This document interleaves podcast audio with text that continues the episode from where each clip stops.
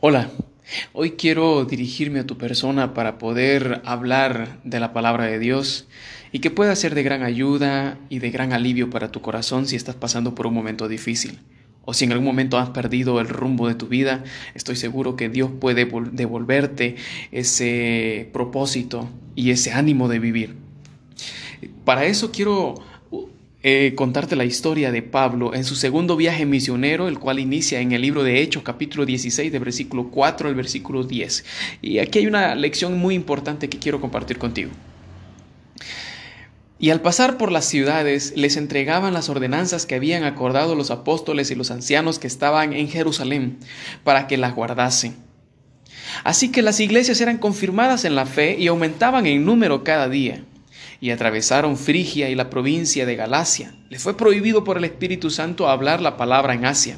Y cuando llegaron a Misia intentaron ir a Bitinia, pero el Espíritu no se los permitió. Y pasando junto a Misia descendieron a Troas, y se les mostró a Pablo una visión de noche. Un varón macedonio estaba en pie, rogándole y diciendo, pasa a Macedonia y ayúdanos. Cuando vio la visión, enseguida procuraron, procuramos ir, partir para Macedonia, dando por cierto que Dios nos llamaba para que les anunciásemos el Evangelio. Como primer punto quiero darte un dato histórico.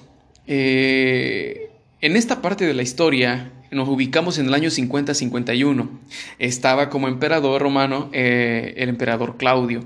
Claudio era un hombre ya de avanzada edad, pero un hombre muy ilustre, le gustaba mucho la historia, las artes, y en su juventud y en su Edad Media, él había convivido mucho, de acuerdo a las clases sociales, con la clase baja. Así que era un hombre que conocía tanto lo más bajo de la sociedad como lo más eh, adinerado y pudiente de la sociedad. Era un hombre que le gustaba tener un equilibrio entre la, baja sociedad y la alta sociedad. Así que este hombre le dio un toque de unidad al pueblo romano de más libertades por el conocimiento, más libertades por el arte, y eso le dio al, Evangelio, a la predicación del Evangelio, un impulso para poder dirigirse a, muchas ciudades y compartir el Evangelio. Era una época de libertad.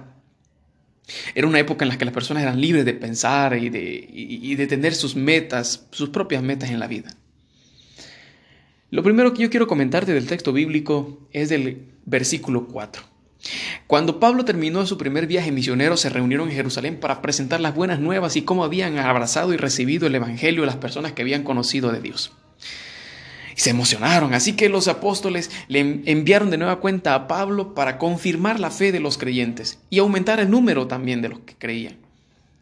Pero iba, llevaba un mensaje también especial para cada uno de ellos, como la segunda etapa del conocimiento que ellos tenían que, aprender.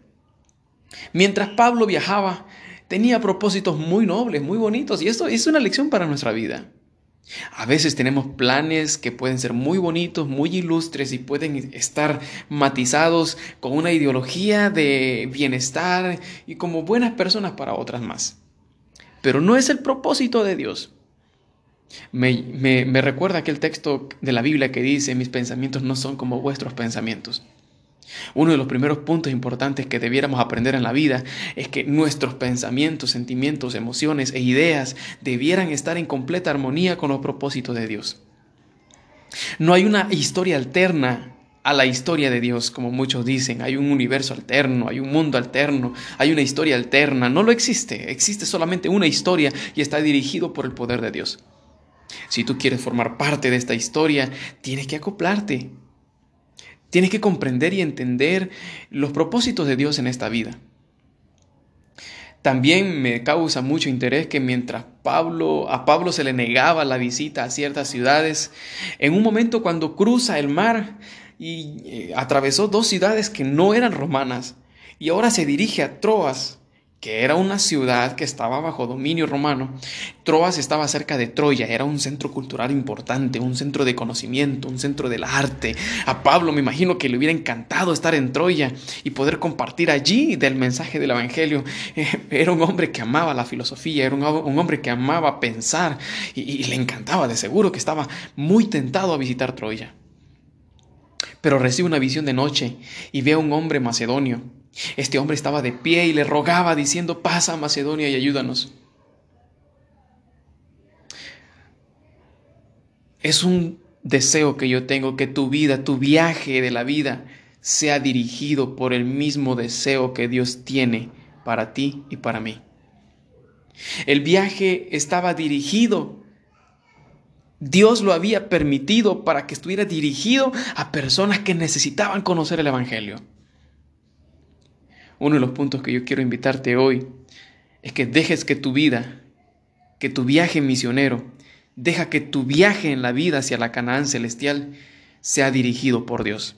Punto número dos, el viaje de la vida de cada persona debe estar también dirigida a aquellas personas que desean conocer más del amor de Cristo Jesús.